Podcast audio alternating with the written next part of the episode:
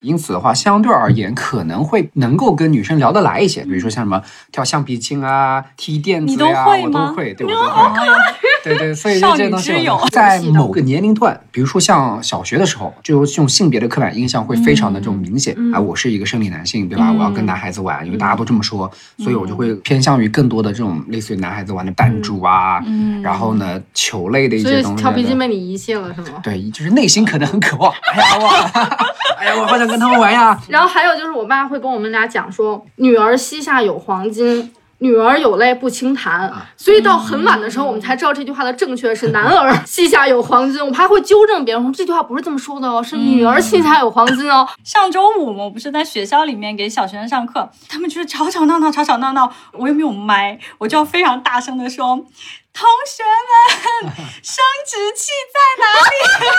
这道题的答案是生殖器。就是很多小学生。他喜欢什么？揪头发，对吧？然后突然过去就是推你一下啊！对对对，就是喜欢你就欺负你。因为我们有一节课就是恋爱课，就我们会跟他们去聊，很需要，很需要。什么是喜欢，对吧？就是对成年人开放吗？我们会给他们一个。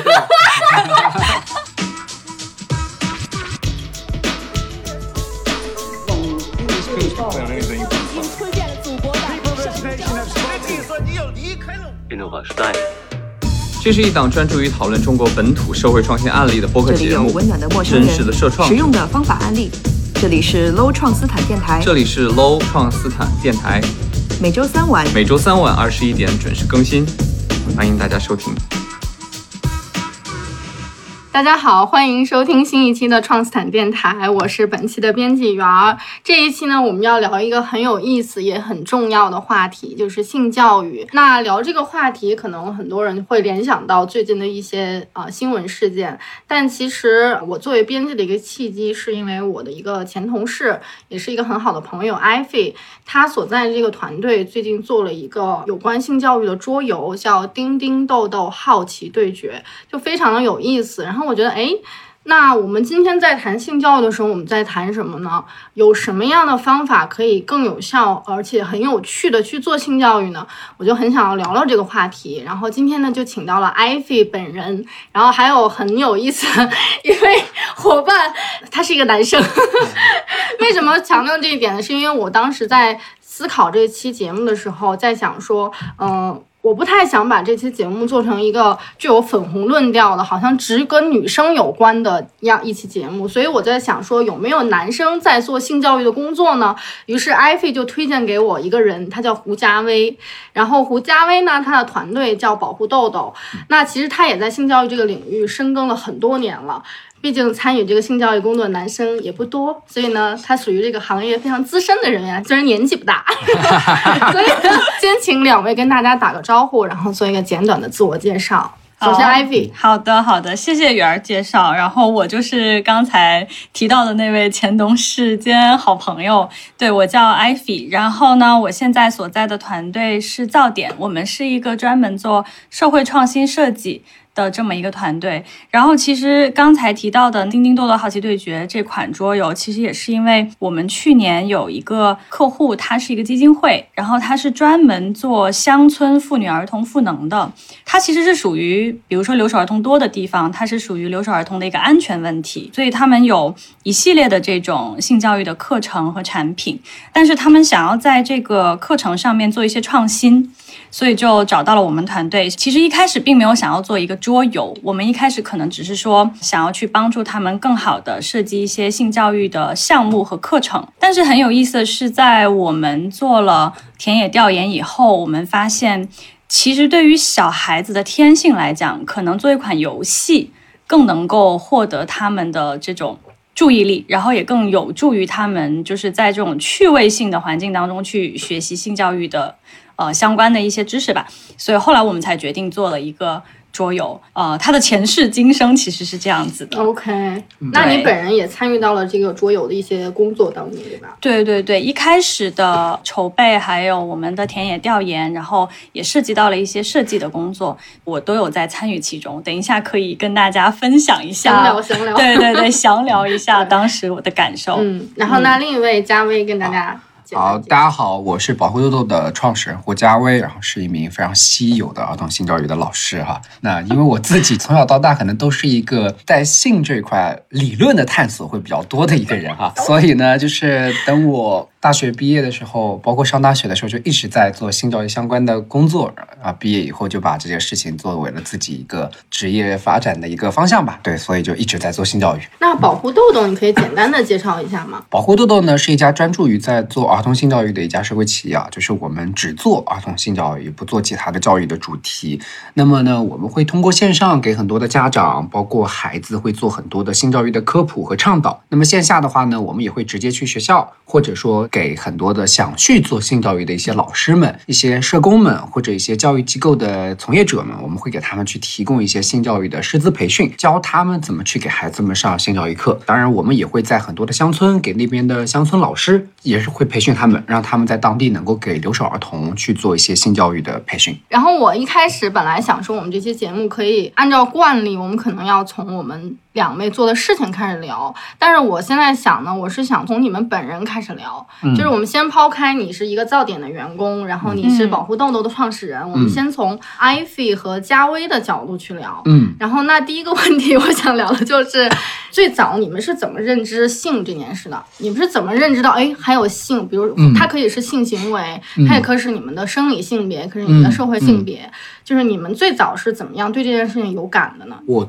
最早有感应该是在初中吧，我初一的时候，那时候呢，我们已经有同学开始有手机了，就偷偷摸摸带着手机。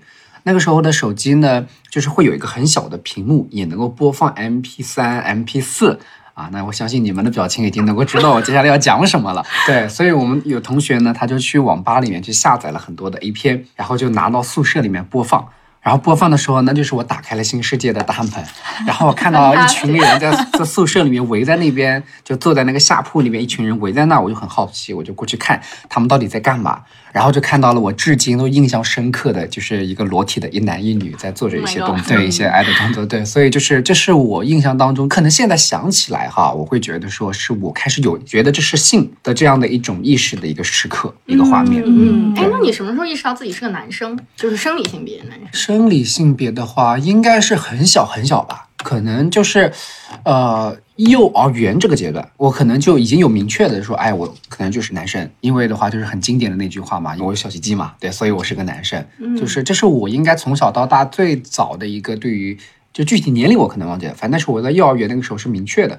那么幼儿园之前呢，我有过探索，这种探索是什么呢？比如说啊，我婶婶她在家里面留了一顶假发，她那个假发也不算，就是一顶帽子，会有两个很长的那种辫子，然后呢，我就。空的时候呢，我就把那帽子戴起来，然后留了两个辫子在那边照镜子，然后就嘿嘿嘿在那边笑，就就只有我自己一个人啊。当然也会觉得说这是一个，我现在回忆起来，可能当时也会觉得说，好像这样的行为不太。正统，嗯，会这么讲，就觉得说好像已经照着镜子偷偷的笑，自己的身份，对对对，所以呢，这只是自己单独对着镜子笑了几下，后面呢，虽然有过两三天，但后面就不会在别人面前这么做。对，那你最早遇到就是关于性别的刻板印象是什么时候呢？比如就会涉及到社会性别这件事情了。最小的话，我想一想哈。呃，我觉得有两件事情，嗯，一件是很小的，一件是很大，就是年龄比较大的时候的。年龄比较小的时候呢，就是。小的时候，男孩子不是会摔去吗？会哭吗？会什么？哭摔去，摔倒，摔去是什么意思？摔倒的意思。OK 啊，就是摔倒。方言吗？虽然有了一些南北差异啊，对对对对对，就是会有摔倒、摔倒的这样的一种感觉啊，就是经历。那摔倒的时候呢，基本上家里人第一反应就是，哎，男孩子不能哭，男子汉大丈夫不能哭，很典，对，很典型，很经典的。所以呢，就是从小到大可能受到的教育就是属于那种男性要作为一个就是很坚强的一种男性角色，从小到大受到的都是这样的一种教育，就是觉得男孩子哭是一个很丢脸的事情。可能我表妹啊哭啊什么都会觉得是女孩子哭很正常，嗯，然后一个男孩子哭，家里人就会讲你一个男孩子哭什么哭？男孩子有什么好哭的？他就会有这样的一种反应来。对，因为你的家庭环境是女孩子比较多，是这样子。对对对，我们家女孩子比较多，我们整个地方的女孩子都比较多，地方就是我们的村 庄。水土还是？我也不知道为什么，反正就是从小就属于那种，比如说会有一段时间小学不是要过家家，就属于被人轮流就要结婚的那一种。但是我人生的巅峰，你知道吗？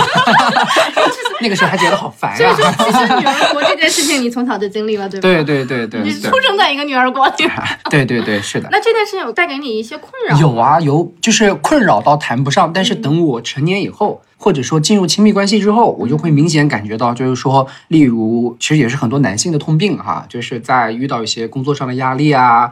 或者一些挫折的时候啊，其实是不太愿意去表达跟倾诉的，就是因为觉得说啊，你作为一个男的就应该顶天立地，对吧？所以呢，这种有压力也好，你应该自己扛着，你不能让家里人知道，让他们操心。所以说一直以来都会是这样的一种状态。那这样的一种状态，其实背后所造成的，可能在亲密关系当中，比如说我跟我前女友之间，就会有很多可能他会很。愿意去跟我倾诉他在工作当中跟在生活当中遇到了很多的这种压力也好啊，矛盾也好啊，但是我就一直属于就不去讲。那不去讲，并不代表说我能够完全消化。我可能就是也是会压力很大，然后很烦，然后呢有点克制，又不能倾诉。嗯，但是呢，你这种状态不好的时候，你的言行举止，你的很多的这种状态，其实都能够明显的让别人感受到的。这也是亲密关系中的经典问题。对对对，男性不说，对吧？对对，就是他压力也很大，他其实应该有一个好的一种沟通，一种倾诉，那自然而然别人第一个能理解他，第二个呢也能体谅。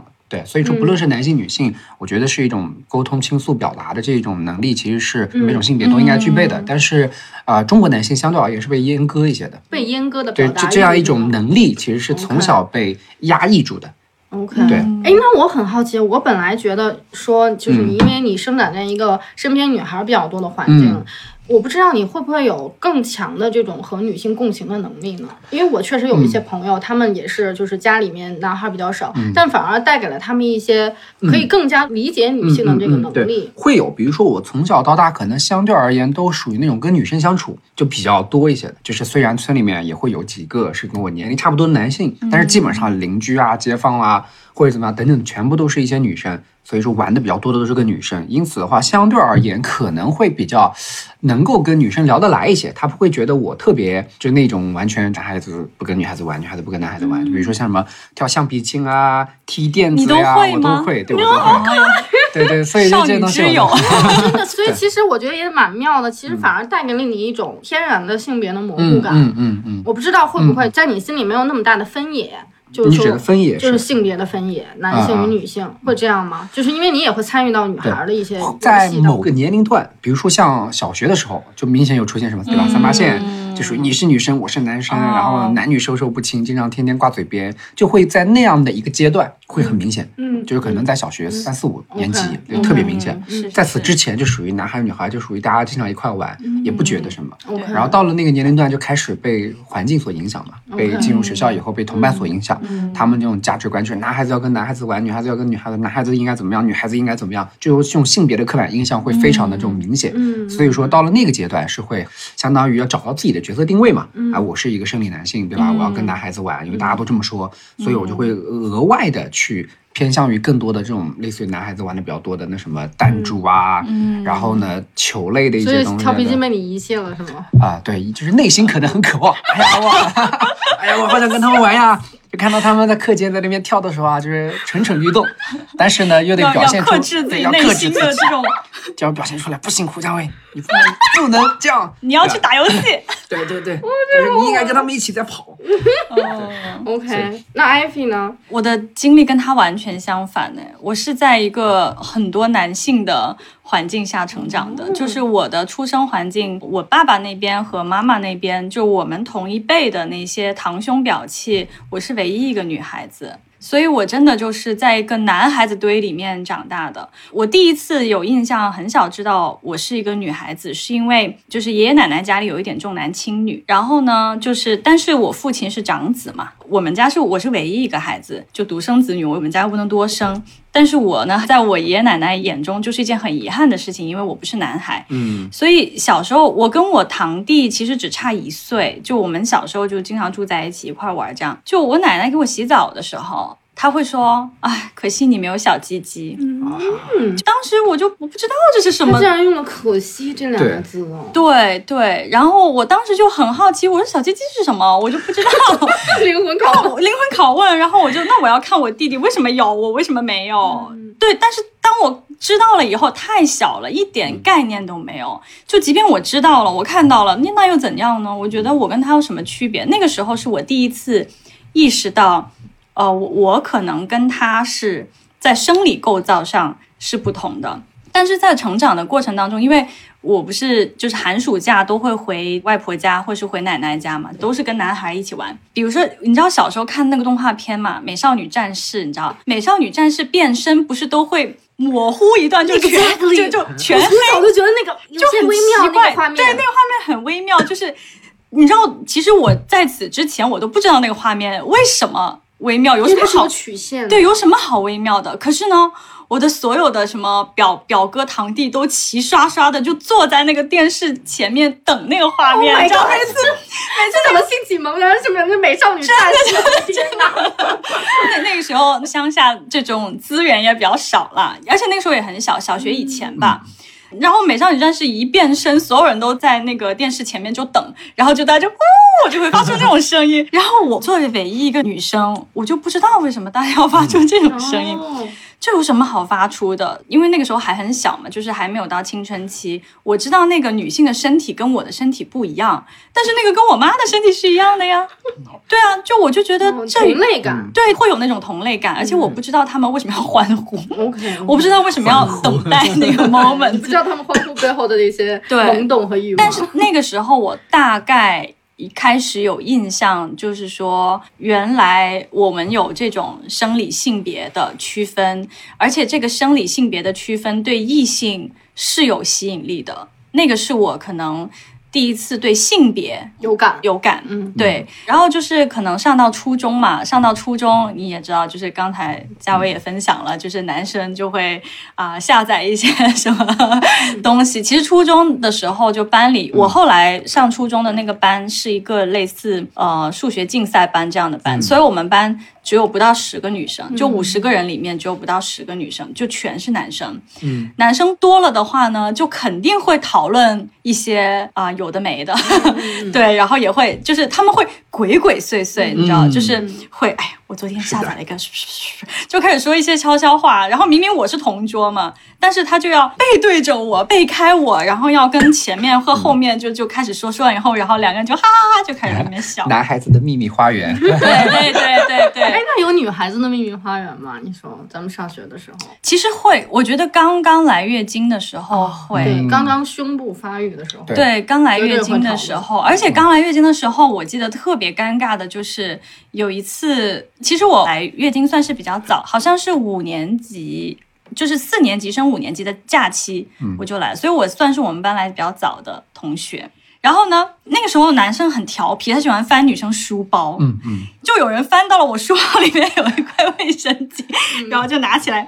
这是什么？这是什么？可怕！我的天对，哎，艾比，你怎么带这个东西？好吓人！就好像拿你的作业本，就就好像你考了四十分，满分一百，考了四十分就被同班同学举起来，高声欢呼。要有那种被羞辱感吗？有有，虽然我不知道。为什么会被羞辱？首先一开始我不知道，就我总觉得来月经好像是一件不太能嗯说的事情，嗯哦，其实一开始我就有这种意识，然后到大家就是有调皮的男生会这样子，我就会更加觉得有一种羞耻感。可是我不知道我的羞耻感从哪里来，我也不知道怎么样去反抗它，因为看起来男生在这方面没有太多的羞耻感，嗯嗯。所以在成长过程当中，就是隐隐约约对这件事情，不管是对性也好啊，就是对我们的性别身份也好，隐隐约约就大家谈到性的时候，总是在那边。羞羞答答，羞羞答答，含糊其辞，含糊其辞，好像做了一些见不得人的事。嗯，哎，那你后来有度过这种羞耻感吗？其实我完全度过这种羞耻感是出了国以后。哦，对，就是高中很晚了，其实很晚。对，以前我都知道，就是关于比如说性别呀，然后包括刚才嘉威说的那个性别身份，其实从小。其实都听过嘛。以前我还记得我们班有一些女孩子，可能剪的比较短的头发，打扮比较中性，就会被别人取外号叫“男人婆”嘛。是的，是的。对，其实那个就是一种性别角色的羞辱，就好像是因为你违反了这个性别角色，所以你要被起一个这样的外号。大家就要来攻击你、羞辱你，或者你就是个异类，你就和大多数人不一样。对，就是个异类，边缘化了。是的，是的。所以就是，而且高，特别是到了高中，就是同学陆陆续续开始谈恋爱。对我那时候也早恋哈，就 哎呀，透露出来一个细枝末节的，也不是细枝末节，重要的因为是重重重重磅炸弹是吧？就是那个时候，其实大家都知道谈恋爱是怎么一回事情。然后，如果是班里面或者是就年级谁谁跟谁啊做了一些什么羞羞答答的事情，真的就是会传整个年级都知道。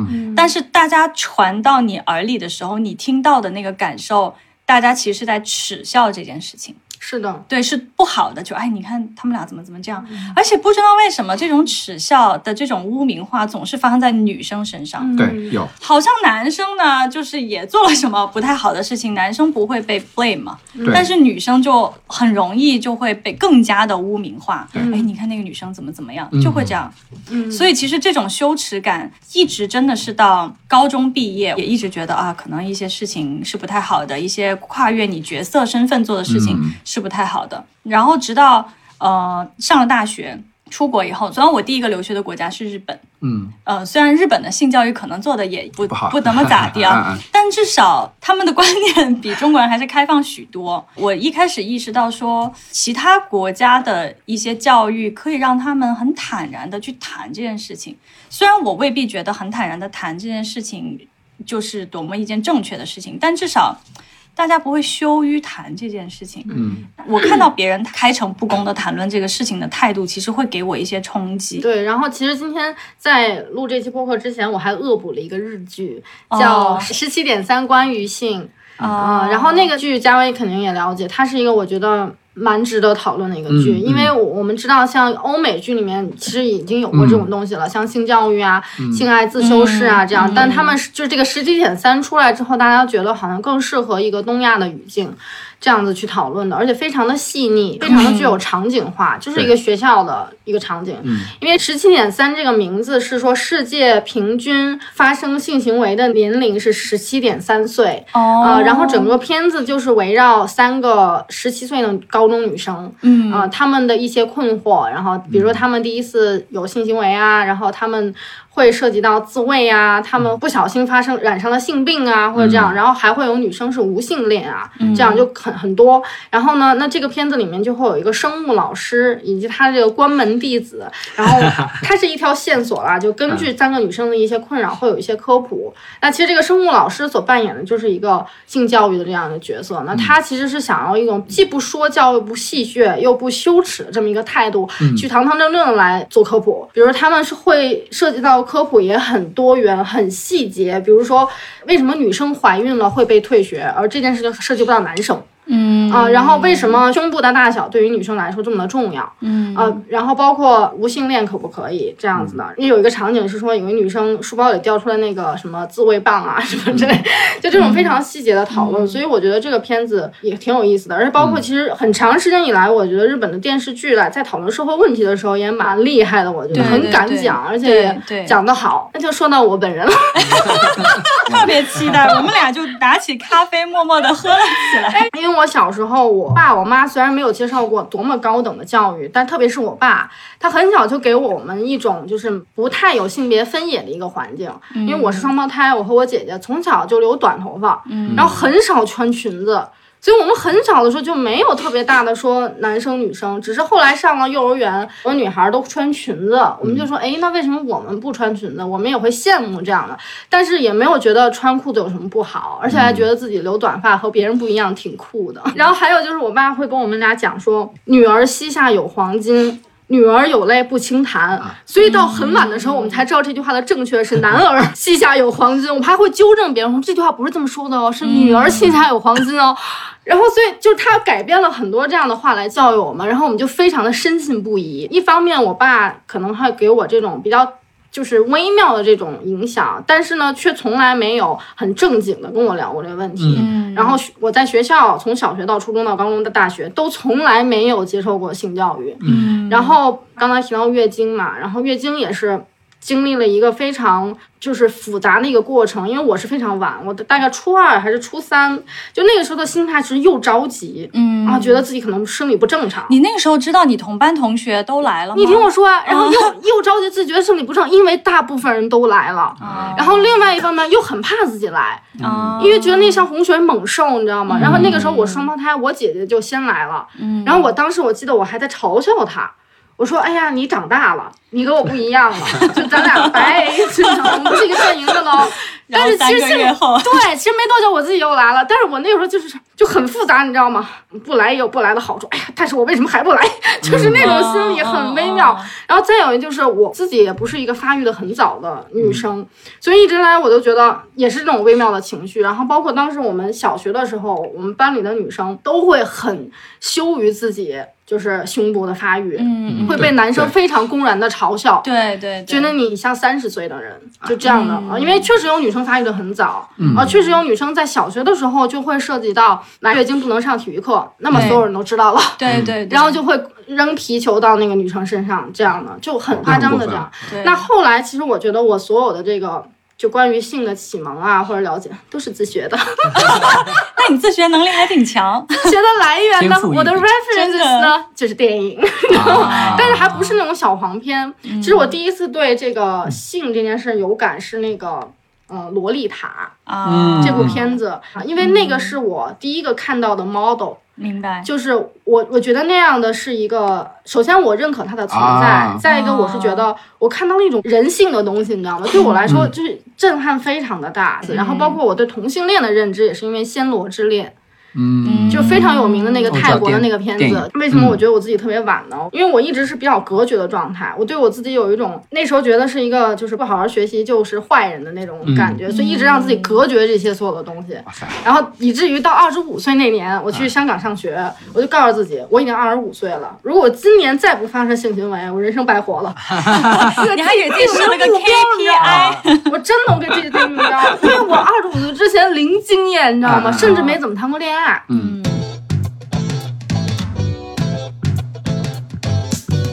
那其实像我给自己定 KPI 这种事情，一方面其实是因为啊，那我在那个年纪，我确实听到了一些声音，就是会有我身边的女生跟我讲说，哎，你都二十五岁了，你还没有第一次，太晚了。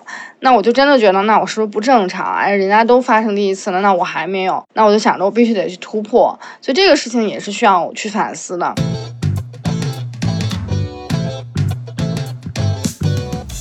实我也在想说，为什么会让我们有那么多的旁门左道？其实因为我们没有一个正规的呃信息接收的渠道，然后让它多了一分神秘感和怎么讲，就是朦胧感，然后让我们有更加的这种好奇心，嗯，然后去想要自己去探索这件事儿，然后就是等于有一种状态是所有人都知道，所有人都想都在都在探索，但所有人都不说，嗯。的这么一种隐秘的默契，对。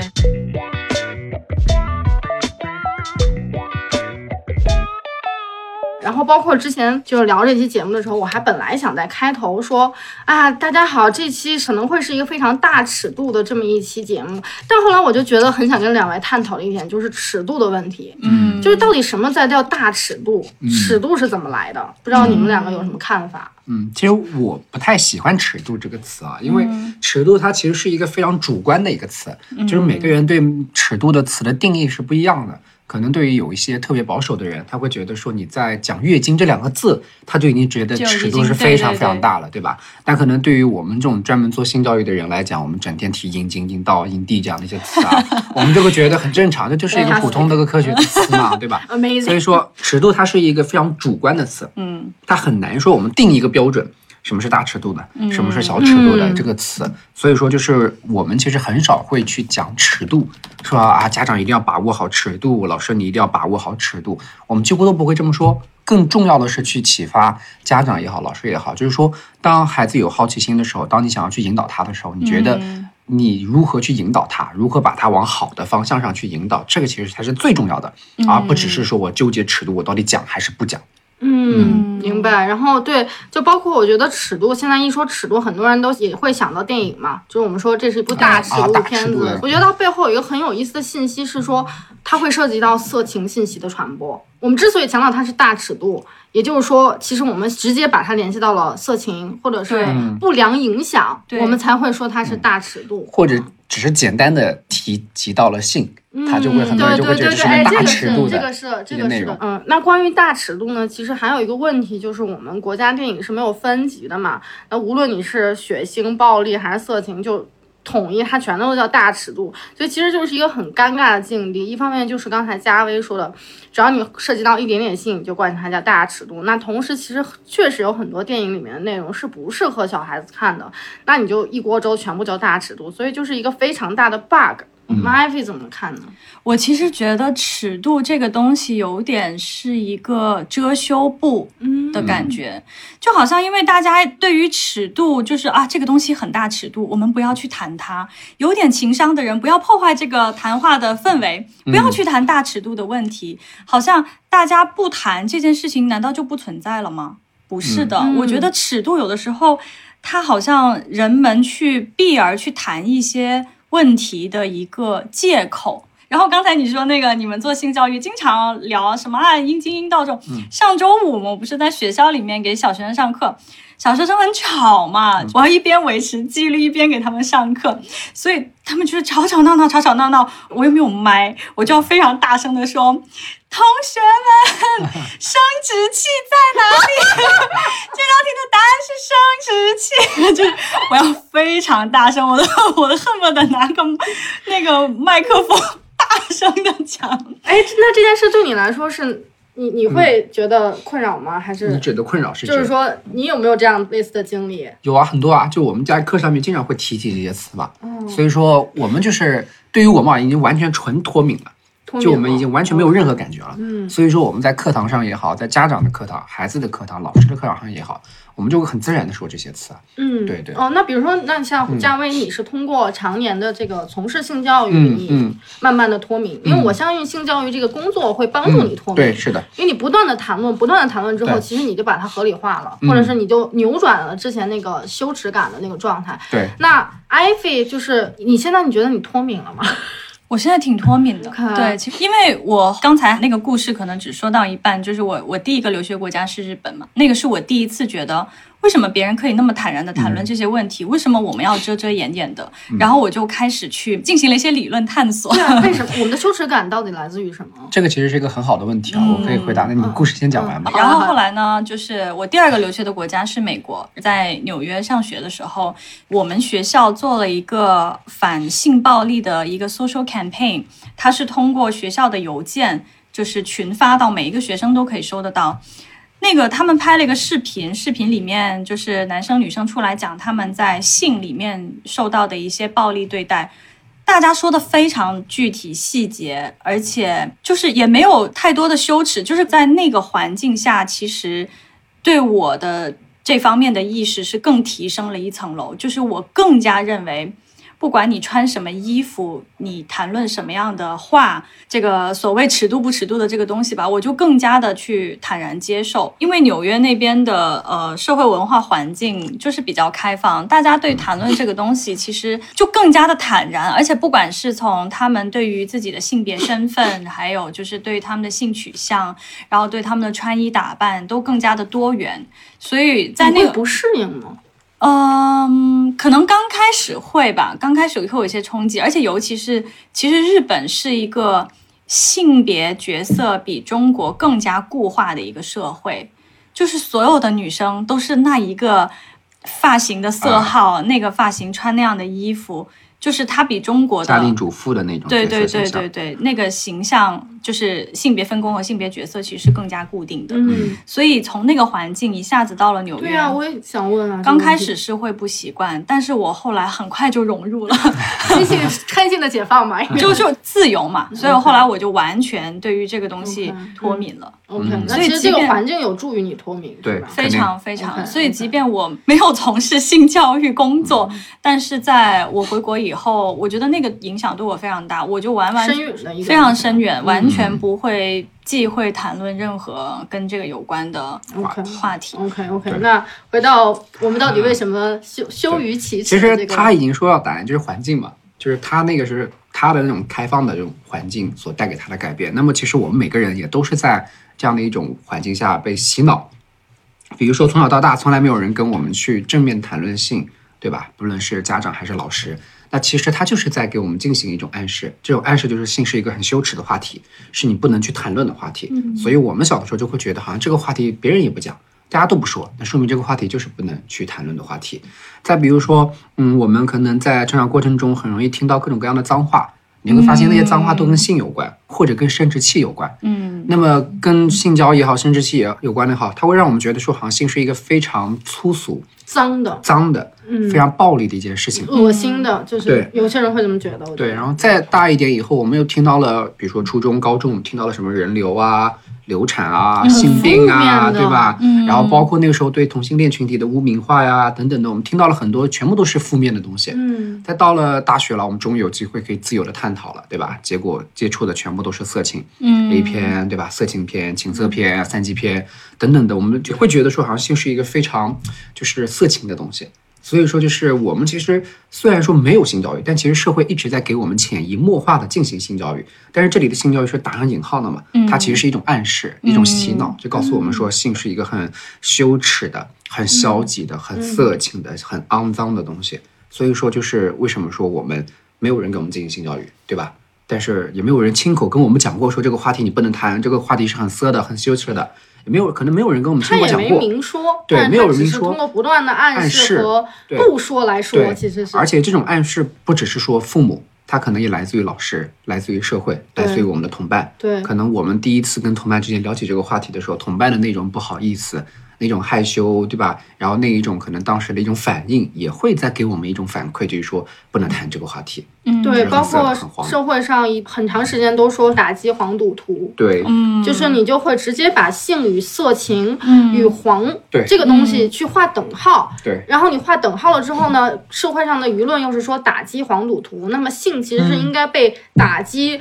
被除名的一个东西的那个感觉，我觉得这个就很妙了。那你觉得性与色情就是如何能够把它割离开来呢？就是我觉得这个是一个大功课。我觉得也不能说把它割离开来哈，就是因为我觉得色情它就是性的一部分。就性是我们讲是全面的性嘛，就 sexuality 嘛，就是它不是 sex，不只只是性别、生理性别，不只是性交这么一回事，它是全面的性。对，它从人人际的关系也好啊，到亲密关系也也好啊，到啊，比如说像这种呃，就是性性行为也好啊，疾病也好啊，发育也好啊，人体也好啊等等，它其实是一个非常广的一个概念。那么色情它其实只是全面的性当中的一部分，它是不可或缺的一部分吧。嗯。另外有一点就是关于色情。很多时候，我们看待色情是一个非常负面的一种态度，因为我们从小到大被教育的就是色情是一个会堕落，你看了色情你就堕落了，对吧？对。你看了色情，你这个人就完蛋了，然后你的思想会非常的龌龊，然后呢，色情会非常的恐怖。我们从小到大受的教育就是色情是很恐怖的。但是你想，色情这个行业、这个产业，它为什么一直长时间的存在？包括有的国家它是合法的，当然在中国是不合法的，对吧？那是因为它其实本身是在一定程度上是满足了人们的一种需要。嗯。就像我们看科幻片。我们没有超人的能力，对吧？我们没有那个蜘蛛侠的那一种啊这种机遇，但是呢，我们可以通过看这种科幻片来满足自己内心的那种超级英雄的一种的一种向往。那同样的，色情也是在很大程度上其实是满足了人们的这种性欲，一种性的表达。你没有办法做到，那你就希望说，哎，我可以看一些这种信息，可以来满足自己。当然了，它里面可能并不是真实的这种性，对吧？这是需要我们进去进行一个甄别。就像我们知道，世界上没有超人。实际上没有蜘蛛侠一样，我们也应该知道说，现实生活中的真实的性跟色情当中也是不一样的。嗯，所以其次的话，就是色情它对一个人的影响，其实很大程度上并没有我们被教育的那么大。嗯，已经教育就是毁了一个孩子沉迷于色情就毁掉去了。但你想，我们三个人至少都是看过的，对吧？我们也不觉得我们 从此就已经思想堕落、龌龊啊等等的。所以我觉得它是应该一个被客观看待的东西，它不是我们去了解性、去学习性的一个好的渠道。但是的话，也不应该把它视为一个洪水猛兽。对我是这么这样的理解这个东西了。所以说，对，而且我觉得有时候越压抑越扭曲吧。就比如说，我现在有一个阴影吧。因为什么这么说呢？是因为我记得我当时上小学的时候，我有亲眼目睹过我旁边的那个男生手淫啊。其实因为他在长身体，你知道，他是他可能自己也不知道自己在做什么。对，而且是后来我自己去查资料，我才知道，其实人在很小的时候就会有这种行为，是很正常的。嗯。但是当时因为我受到的教育也好，或者我当时有的观念也好，我会觉得我看到了一个我特别不该看的东西。我到现在我说想起来我还不舒服。嗯嗯，就这种感觉。所以说。我就觉得他会给你一个扭曲的心理，但是如果说我知道这个东西，它就像吃饭一样正常，或者就像一个正常的话。第一，那个男生可能他也不会偷偷摸摸的在那里。第二，我也不会觉得我好像嗯看到了一个什么对不该看的东西。是，我觉得色情其实是一个工业化的产品。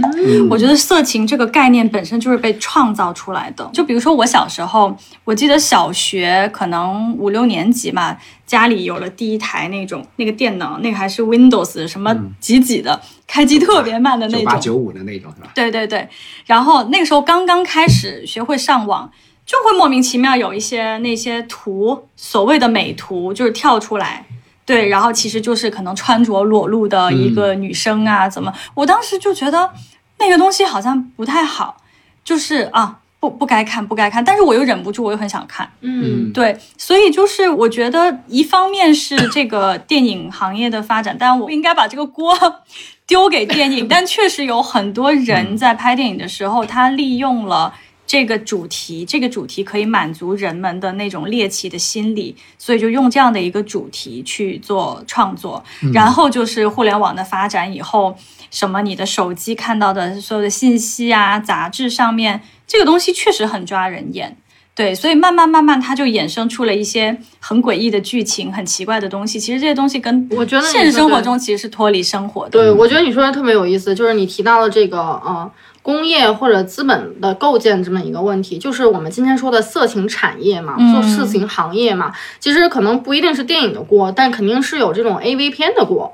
对吧？就是那些片子它是如何诞生的？Basically，它是满足一种需求，是对吧？就是市场里面有这种需求，人有这种需求，那就会这样的产品。那 A V 片其实还有一个问题，就是十七点三关于性这部日剧里面也提到，就是说其实 A V 片里面的很多女性形象是男性想象出来一种女性形象嘛，包括里面呃也有很多这种。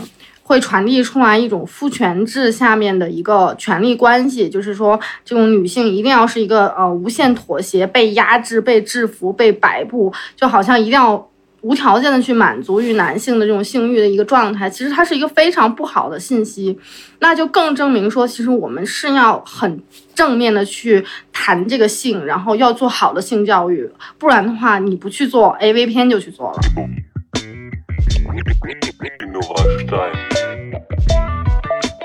各位听众朋友，如果你喜欢这档播客，欢迎加入我们的微信群，进行更多的讨论。入群的方式呢，打开微信搜索 L O L C S T 二零二零，马上就可以申请加入。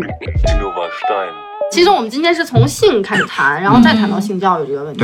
那其实像我就一直很晚很晚才知道有性教育这么个东西。其实刚才嘉威已经提到了，说性教育不只是性行为这么简单。我想请你们两个谈谈你们理解的性教育到底是什么？因为我觉得在说性教育缺席的之前，我们可能连性教育是什么都不知道。嗯嗯嗯嗯。我一直以来对于性教育的认知其实是。当我更长大了一点以后，我身边有一些人在亲密关系当中受到伤害，特别是我上大学了以后，开始看到一些社会新闻，就是多数都是女生啊，就是受到家暴也好啊，或者是啊那些什么，我妈妈就会经常发一些新闻给我啊，晚上不要那么晚啊，出去玩呐，就会说啊，我那个你看最近又有新闻，有一个什么女孩又被强奸啦什么。我一开始对于这个东西，就性教育的认知，其实从这个来。来的，就是说，为什么这些恶性事件会发生？那什么样的事情可以去阻止这些恶性事件的发生？而我的认知是，我母亲给我的教育可能就是一种性教育，但她的教育方式呢，是说女孩子啊，你要保护好自己啊，就是你穿衣服要遮一点啊，不要让别人盯上你。当然，我现在可能并不是那么认可啊，就是我觉得施暴者才应该是被惩罚的那个，而不是说受害人要改变自己的行为模式。嗯，然后我一直对于性教育的认知，可能也就停留在我们要怎么自我保护啊，然后避免性骚扰，是怎么样避免一些性骚扰啊，等等等等。但是呢，其实从去年开始，因为这个要涉及桌游的缘故，前期要做很多调研嘛。然后我在做调研的过程当中，我就去探索了一下北欧的性教育，他们的性教育非常早，大概从三岁就开始了，就幼儿园阶段就开始了。呃，我看了一下他们上课的视频，我才恍然大悟，就是说，呃，性教育其实在中国人的认知里面，就是性行为，嗯，就是说。要怎么样去告诉孩子这个性行为是怎么一回事情？然后你要如何的保护自己？其实最终的目的就是防性侵嘛。嗯。但是我看北欧那边的教育，其实性教育本质上是一个爱的教育。OK。对，因为老师会跟小朋友说。什么是爱啊？然后大家就会去各种各样的发言。那老师就会引导说，呃，你爱一个人的时候，你会有什么肢体动作？你会怎么样表达你的爱？比如说你爸爸妈妈是怎么表达爱的？那可能有些小朋友就会说到，哦，我我看过他们 kiss，就是我看他们拥抱什么的。然后老师可能会再进一步引导说，那如果你喜欢一个人，你爱一个人，你要怎么去表达？然后从而慢慢慢慢引导到。呃，什么样的表达是合适的，什么样的表达是不合适的？嗯，然后以及就是说，在公共场合，因为欧洲很多人就是会裸晒嘛，但是也不是说你 anywhere anytime 随时随地都都裸嘛，肯定是不合时宜的。那到底？那个边界在哪里？什么是合时宜的行为和语言？什么是不合时宜的行为和语言？他们这种教育从三岁就开始了，所以后来我慢慢去体会这件事情。我觉得，首先性教育的本质是爱的教育，其次是围绕着 sexuality 这件事情。的一种社会规范的教育，嗯，对我现在对于性教育的理解其实是这样子的。OK，就是我觉得你说爱的教育的时候，我觉得它最妙的一点就是没有把性这个东西特别的割裂来看，嗯，对吧？就像我们刚才说的，就是它怎么样就被污名化了，怎么样就不能提，它其实都有一种把它单拎出来，它是一个符号化的东西，或者是一个不能提及的东西，它都被特殊化了。但其实，在爱的教育里面。这个性的教育其实是和很多东西都融合在一起的，比如说一个全人的教育，一个你是谁的一个教育，然后亲密关系的教育，其实都是融合在一起的。从小的孩子就不会觉得它是一个单门我要去关注的一个东西，我觉得这个很妙。嗯嗯，对，关于这个点，我想讲一下的，就是比如说像性教育就是爱的教育这句话的话，其实啊，我们也不是特别特别的赞同这句话哈。为什么说？因为当我们把性或者性行为跟爱。挂上钩以后，其实也是会是因为我们知道很多的性它是没有爱的，很多这种性行为它是没有爱的，对吧？我们比如说像有些约炮也好啊，或者说一些简单的东西，它其实并没有爱在这一块儿。当然了，这也是一个很重要的一部分哈。爱的教育也是性教育当中很重要的一部分。我觉得爱的教育在他刚刚那个描述里面是一个 start point，嗯嗯，是一个起始点。它未来它会涉及到说更多的维度，比如说你可能会遇到危险，有些人不是在带着爱的这个心理去对你产生一些行为的，你要怎么处理这种？当然可能有不同的 start point，对。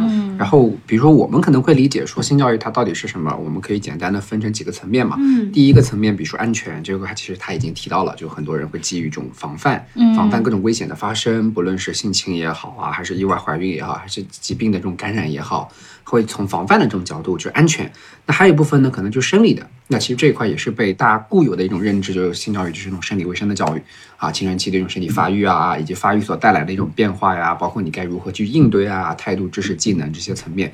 那还有的话，就是说它其实也是一种心理的教育，这种性心理的一些教育，比如说第一个，他能够意识到我们在成长过程中会有性欲。会有性冲动，对吧？然后会有性梦，会有性幻想，这都是非常非常正常的一种生理反应也好啊，或者心理活动也好，你没有必要为此而感到自责，或者觉得自己好羞耻啊，或者觉得自己好龌龊呀等等的。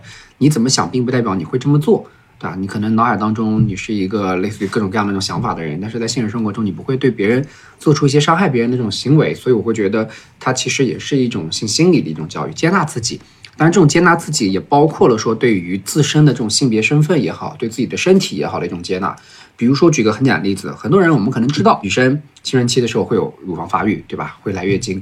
然后你也知道该怎么去正确的挑选内衣，该怎么去啊去选择合适的卫生巾啊，怎么说怎么去使用啊等等，你都很清楚。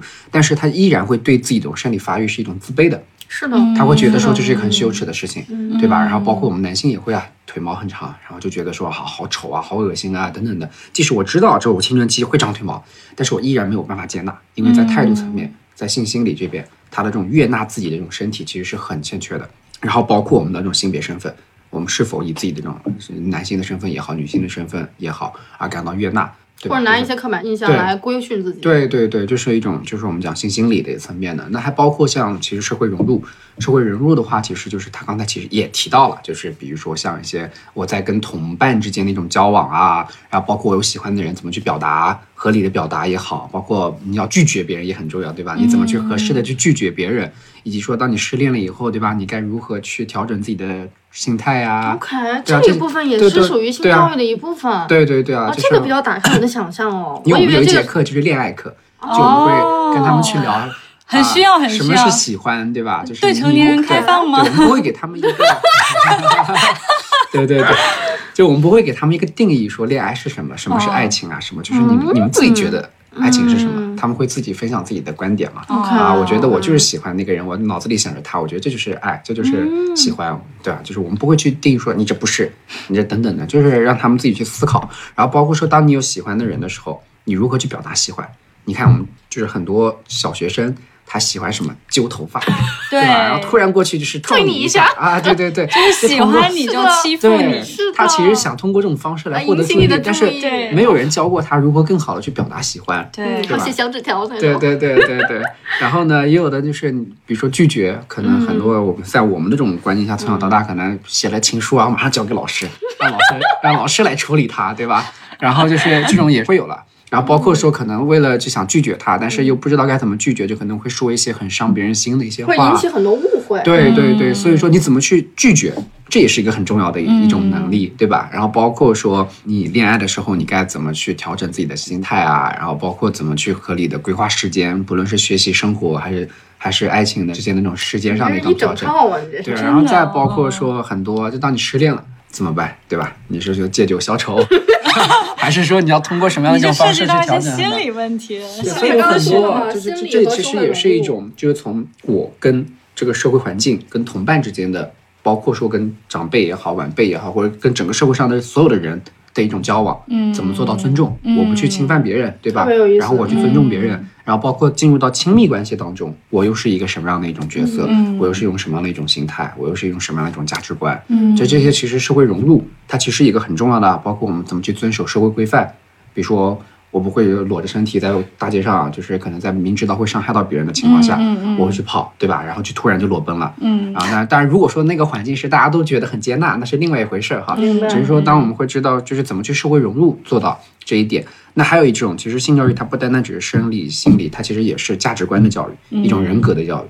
就是让孩子意识到世界很多元，嗯，人的这种表达的多元、喜好的多元、性取向的多元，对吧？然后在这种多元的情况下，它并不像我们学校所说的那种，要么这道题正确，要么这道题错误，是的，要么选 A，要么选 B，这个太重要它不是二元的，它其实是多元的，嗯，那这多元都是很正常的，对，对吧？就并不是一个就就不正常，是的。然后在这种意识到多元的情况下，你怎么意识到平等？嗯，人跟人之间的平等。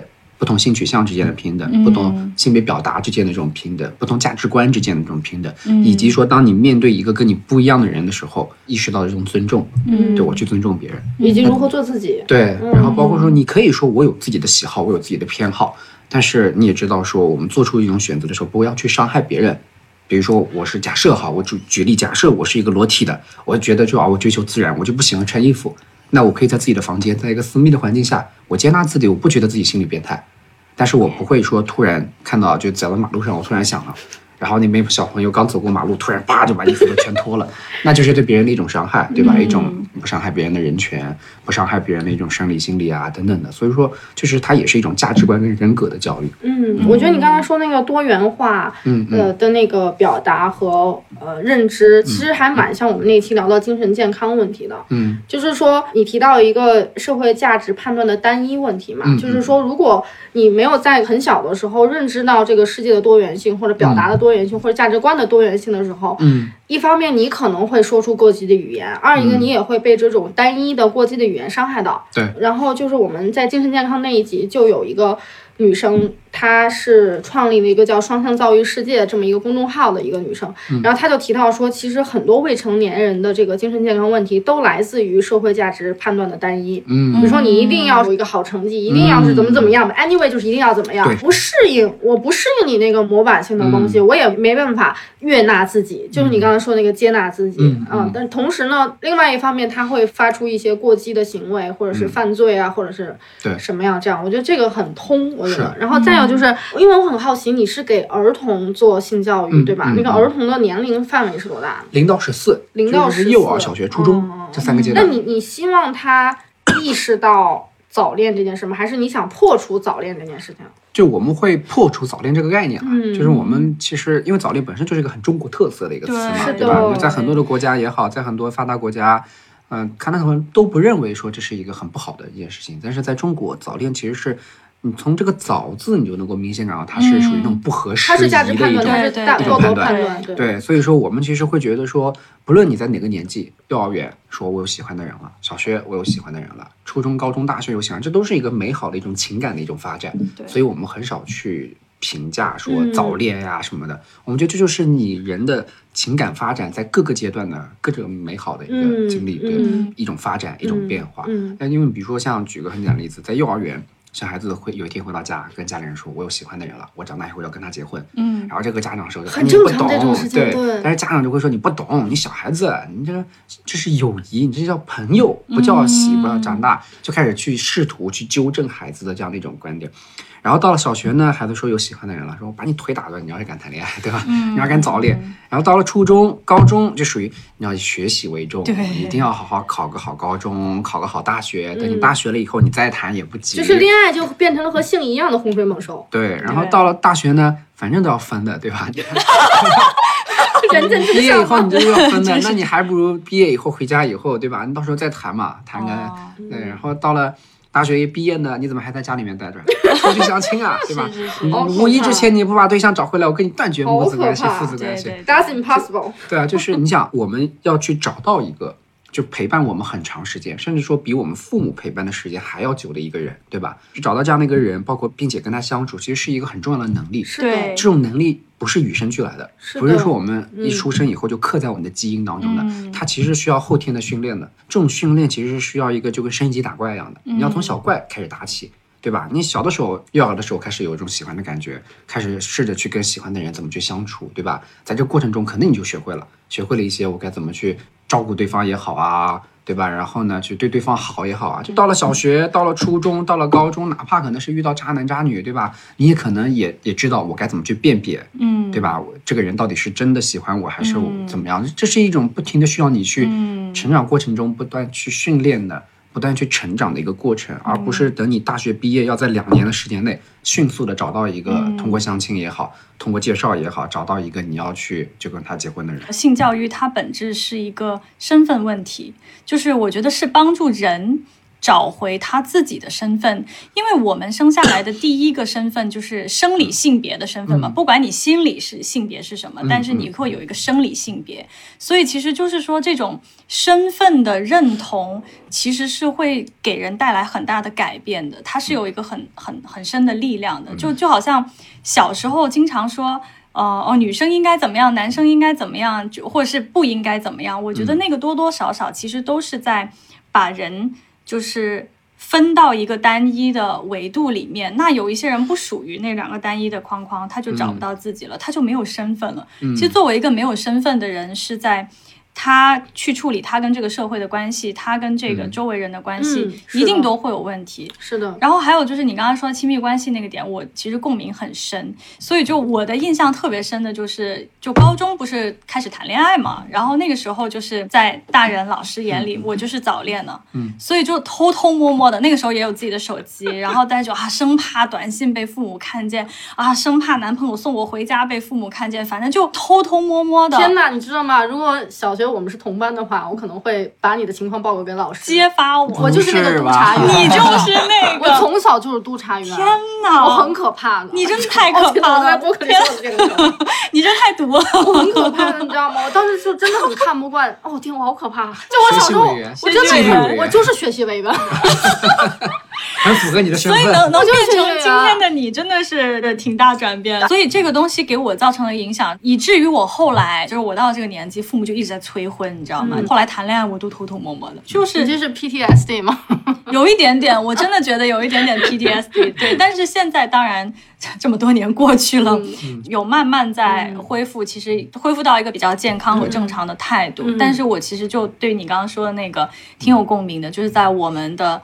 成长环境的过程当中，因为这个东西，它其实是一种不只是对你对生理上的很多东西的认知，其实也是对于心理上的一个建构，以及在你在亲密关系当中，你的这个处理亲密关系的能力，它是很漫长的一个练习的过程。嗯，因为你们俩的那个工作都涉及到的是儿童性教育，嗯，那。呃，很多人，比如像我，我一直以之前都觉得说性教育是之后的事情。嗯，那我自己是到大学我才知道有性教育这个概念。我甚至有一度我都觉得好像它与小孩没关系。那更不用说很多的家长说孩子太小不需要这个，孩子太小让他接触这个是不良的影响，或者什么什么。之前不是还有一个那个教材里面，然后涉及到这个东西被家长上诉啊，或者什么这种。那有一个问题就是为什么？性教育要从孩子做起，为什么儿童性教育是这么的重要？正好我是最近发生的一件事情，我觉得就是作为一个简单的回应了。对，比如说像我们最近有遇到一个一个成年人了，就他对于性这件事情是很难接纳的，就是他的夫妻关系特别特别差。但我们其实不做成人的自性咨询这一块了啊，就是正好朋友之间聊到这个话题嘛。然后呢，就是。我们也开始试着，就比如跟他讲说，其实性不像你想象中那么羞耻啊，它其实也是一个很自然的一些事情啊，等等的。那我们就会发现呢，就是道理他都懂，但他依然当他进入到亲密关系当中的时候，他就很难去改变，依然过不好这一生。然后我就我其实一开始的时候我也在困惑，我就觉得为什么呢？就是他的认知改变以后，应该很多行为啊，直接导致行为会会会应该有改变，但是一直改变不了。然后呢，就我朋友他举了个例子，我觉得特别好，他就说你想一想，就像你从小到大。你对屎的概念就是觉得这是一个很辣很臭的东西。突然有一天，有人跟你讲，他说屎是很香的，很可以吃的，他也可以给你拿出各种科学证据证明屎里面有什么营养成分，但是你愿意吃吗？我一想，哎，对哦，好像确实，你你给我再多这种科学证明啊什么的，我还是不愿意去吃，因为我从小到大就被告诉屎是不能吃的。哦，那就是我们用性来代替屎，要是屎来代替性，不是一个很好的比喻。但是你想在性污名化的当下。其实它跟屎的含义其实差不多，都是被认为是一个很糟糕的一件事情。OK，对，所以我会觉得说，其中一个小点就是为什么说要鼓励从儿童开始，就是我们前面也说到，就是这个社会一直在给孩子进行性教育，给我们每个人都在进行性教育，他在给我们洗脑，嗯，告诉我们这是一个很就它不是缺失的，它只是有另外一种形式在存在。对，哦，这个蛮颠覆我们必须要去正面。意识到这个，并且从小开始让他不被社会过早的去误导啊，包括存在一种消极的刻板印象，应该正面的去影响他，而不是等他他自己意识到有问题了，这个时候你亡羊补牢，其实效率是非常非常低，然后效果也非常非常的差，就这是一点了。然后还有一点，其实就关于呃，为什么说儿童性教育要从儿童开始？其实这背后是有一种。潜移默化的认识，他们的认识说，为什么从小开始？因为大家的观念当中是应该是大了以后才有，嗯，就是因为是他们认为性是一个成年人才会拥有的一种状态，嗯，或者青少年你只是一个不成熟的一个过程中，对吧？但是其实性伴随人的一生，时时刻刻从出生一直到死亡，从幼儿到儿童到青少年，对吧？到成人再到老人，时时刻刻都是一个性存在的个体。那么，在这个性存在的个体的过程中，他时时刻刻都需要性的引导，都需要去性的一种教育。所以说，并不是说我们在儿童期进行性教育是为了成年以后到了一个成熟的状态才开始进行一种性的活动，而是说他时时刻刻都有性的活动，胎儿他也会有自慰的行为。小孩子刚出生，他也会有自慰的行为，他也会有这种对于性的一种探索，嗯，对于性的好奇，他时时刻刻我们都需要给他进行性教育。而且就是刚才说到性教育，就是为什么要从小孩开始做起？其实我长大了以后，跟周围的就是女性朋友聊起来，就关系比较好的聊起来，我发现我身边真的不少人小时候被猥亵过。对，嗯，就是可能包括我自己啊，我才突然意识到这个比例之高，你知道吗？因为我其实认为我身边的群体，大家至少在成年以后，大家对这个其实已经是挺有意识的人了，但是在他们的小时候，还是会经历过那样子的，而且大部分。没有处理，就经历了这个以后没有处理，就掩盖掉了。有的至今也没有告诉过父母，或是说告诉了父母也没有用。包括小时候，就是因为我不是小时候是都是跟男孩一起长大的嘛，我是个女孩嘛，就是我家里人就会给我买裙子穿。有的时候男生就会掀你的裙底嘛，就闹着玩嘛，掀你的裙底。其实我我长大了以后回想起来，那个是很不好的行为。可是小时候没有人觉得那个不好的行为，也没有人会特地的的去。教导小朋友说不要去做这样的动作，这样是不尊重别人。家长有的时候看见也会哈哈的笑一下就过了，就哎呀小孩嘛很小闹着玩，觉得你还挺可爱的。嗯，所以我觉得很多这样的意识，肯定是要从小去让他有这个认知。很小的时候，大家会说，嗯，女孩你自己要注意点，因为女孩容易吃亏。嗯，但实际上有一个问题就是，那男孩就不会吃亏嘛？对。对，男孩就不会遭到骚扰嘛？嗯，就这个我觉得也蛮重要的，因为我好像查到一个数据是说，就是二零一九年性侵儿童案例报告的数据显示，受害人性别案例中，其中女童占百分之八十九点三一，男童占百分之十点六九。但是很多人都说这个数据可能是掩盖掉了很多。对，很多为什么呢？因为第一个就是男童也是一个，就是一个需要保护的一个群体，需要去教育的群体。就是说，一方面是因为很多男童所遭遇的猥亵行为。也好，他其实是比较容易被忽视的，大家就会觉得说啊，一个男孩子又又不吃亏，或者一个男孩子怎么样又不会怎么样。比如说，假设举个例子，有一个成年人，他去就是看到一个男孩，然后去摸对方的生殖器啊、挑逗啊什么的，可能孩子回到家里面说的时候，家长就会觉得说啊，可能小朋友玩玩嘛，对吧？一个男孩子，但你说如果变成一个女孩子说那个人脱我裤子来摸我，就外阴，对吧？那这个家长绝对炸了，对，绝对就炸了。所以说，就是很多种因为男性的这样的一种身份，很多这种可能真实发生的猥亵案件的，其实是不被人们所重视。嗯，然后其次的话，就是说很多男性，尤其是再大一点以后的男。男性他会有一种男性尊严，他会觉得我一个男的被猥亵了，然后他会觉得说很丢脸。可能在社会观念当中，他会觉得说一个男的应该是属于那种攻击性的一个角色，对吧？一个主动性的角色，结果你反而被攻击了，那就会觉得说一个男性尊严、男性身份的被侵犯，他会更憋屈。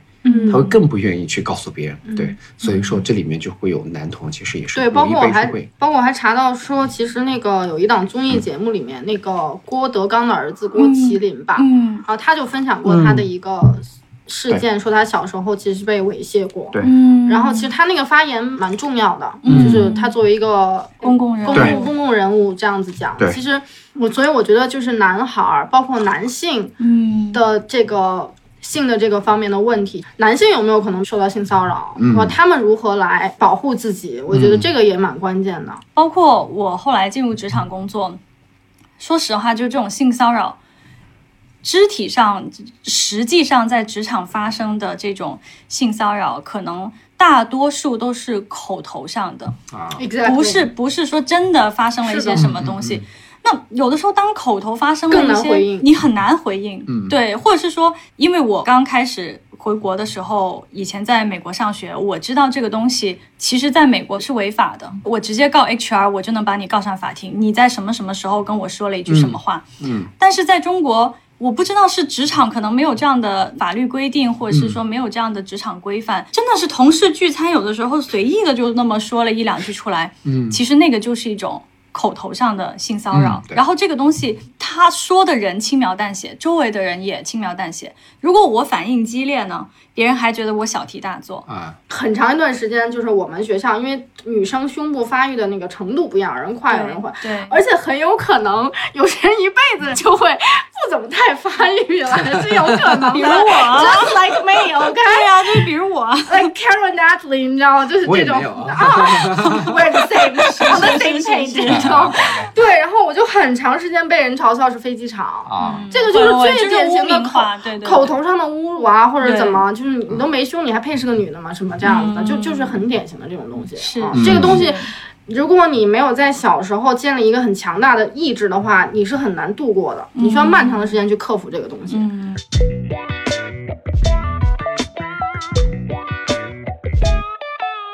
你觉得这期节目你们会想让自己的父母听到吗？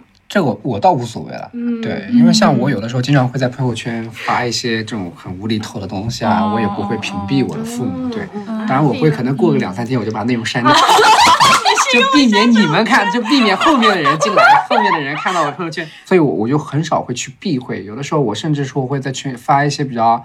跟性有关的东西啊，然后我就父母看就看，有的时候我家里人还给我点赞呢。刚才在聊的时候，我一直在幻想一个场景，我要用什么样的话术把这个节目发到我的家族群里面。其实我希望让他们听到，对，因为在成长过程当中，我很少跟他们分享一些我私密的感受，对。然后呢，其实如果是你，你在早个一两年问我的话，我肯定不会。让我父母听到这期节目，如果在聊，但是呢，这一两年发生了一个很大的变化。这个时候我要插播一条广告，终于得到这契机了，见缝插针，对不对？终于得到了这个契机。因为我去年跟我的搭档 Wendy，我们做了一个播客，所以其实除了我的正职以外，其实我兼职也在做播客。然后在做播客的过程当中，一定是要很剖析内心的，因为我们聊的其实是。呃，我们说自己是一个陪伴型的电台，所以我们其实常常聊聊的也是年轻人，特别是在职场当中的年轻人，你心里面会遇到的一些问题，但是你可能平常不太会想到把它抛到桌面上跟你的朋友去讨论，比如说你怎么处理你的。呃，孤独感，你怎么处理在亲密关系当中没有安全感？然后你你跟你的同事的关系和你领导和客户的关系，就是这些东西，我们其实都会在电台当中去聊。所以在聊的过程当中，我一定会，因为我们很多期聊到社交，聊到亲密关系，包括我们也聊到用 dating app，对，所以我一定会把我的个人经历，很私密的一些个人经历，我一定会拿出来说的。所以在这个过程当中，其实我已经。习惯了在大家面前分享我的经历，因为我父母也知道我在做电台嘛。有的时候有一些话我不好当面跟他们说，我会给他们转发那期节目，有意思。对，然后让他们听到。所以就是你刚才正好提的这个问题，就让我想到，就是说，其实我刚才一直在想要不要给他们，但是我觉得给他们听到也没什么，我只是探讨我的观点，而且我觉得。我的想法应该被他们听见，对，所以我们的电台叫做打个电话给你，然后英文名叫 One Call Away。我们现在在喜马拉雅、小宇宙、呃 Apple Podcast、Spotify 上面都有，以下平台都可以搜索得到。对对对，我觉得其实这期也是打个电话给你的成员莫名 莫名出逃。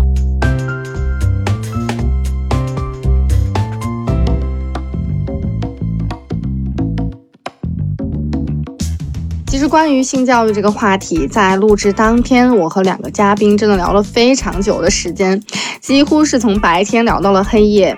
那作为编辑呢，我决定把这期节目分为上下两集来呈现。不知道大家听完刚刚的上半集有没有一些感受和思考？那在接下来的下半集中呢，我们也会聊到目前在中国大陆性教育的发展到了一个什么样的程度，有没有相关的法律条文提及到并做出一定的规定？那这种规定又传递出怎样的信号呢？那嘉威也会聊到他所创立的保护豆豆具体是怎么样做性教育的？为什么更多的男性参与到性教育中也是很重要的？那艾菲呢也会谈到他所在的团队是如何在乡村的留守儿童家庭中做田野调研，最终想到一个适合给孩子做性教育的桌游呢？如果你也对这些问题感兴趣，也在关注性教育，就请在下周继续收听我们的节目吧。